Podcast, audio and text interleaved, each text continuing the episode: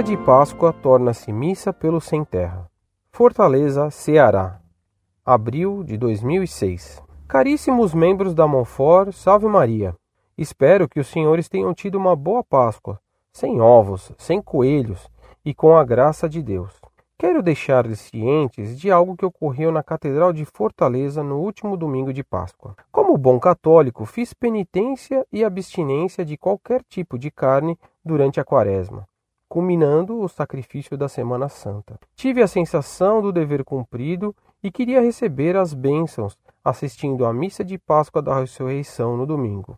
Minha primeira surpresa ruim é que a igreja que eu frequento esteve fechada no domingo de Páscoa. Não é a primeira vez que ocorre, e esta mesma igreja manteve-se fechada no domingo de Ramos, quinta e sexta-feira santas e também no sábado santo. Me dirigi à catedral para assistir às missas durante esse período, porque esta igreja que fica mais próxima de minha residência depois da igreja que estava fechada. Ao chegar lá, no domingo de Páscoa, às dez e meia da manhã, em vez de assistir a uma missa cujo tema central é alegre, porque Cristo havia ressuscitado, o que encontro lá é uma missa lembrando os dez anos da morte do sem terra em Eldorado do Carajás, no Pará.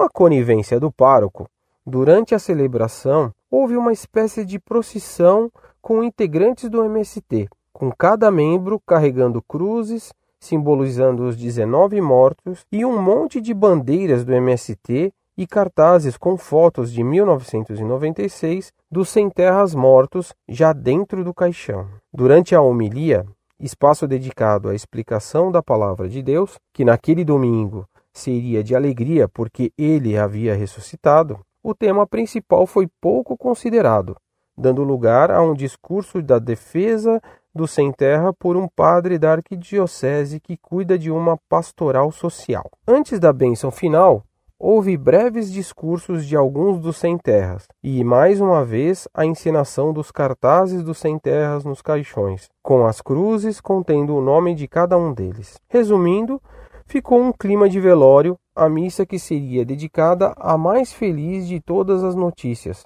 a de que Cristo havia ressuscitado.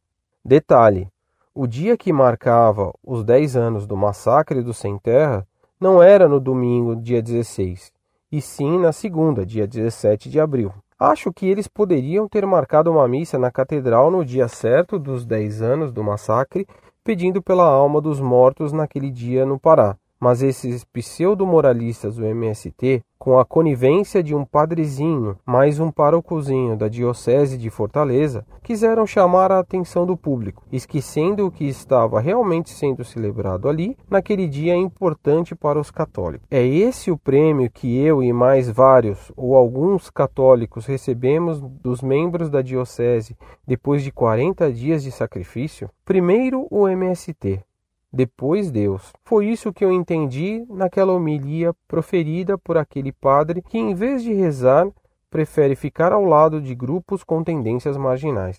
Eu aprendi o seguinte na minha vida: quer um pedaço de terra? Vai estudar e depois trabalhar. Quem tentar por outros meios é bandido. E mais, baseado nas cenas que foram filmadas no momento do massacre no Pará, se eu não estiver enganado, acho que quem começou a briga foram os sem terra. Os policiais só se defenderam. Se eu estivesse no local e a gangue do MST resolvesse me atacar com paus e pedras, não hesitaria em fazer a mesma coisa. Legítima defesa. Mas com certeza eu seria rotulado de monstro. Deus abençoe a todos vocês e parabéns pelo trabalho. Muito prezado, salve Maria. Embora com grande atraso, agradeço seus votos de feliz Páscoa que retribuo com caridade. Para Deus eterno, não há atrasos de tempo e tenho confiança que lhe dará as graças que lhe desejo de coração.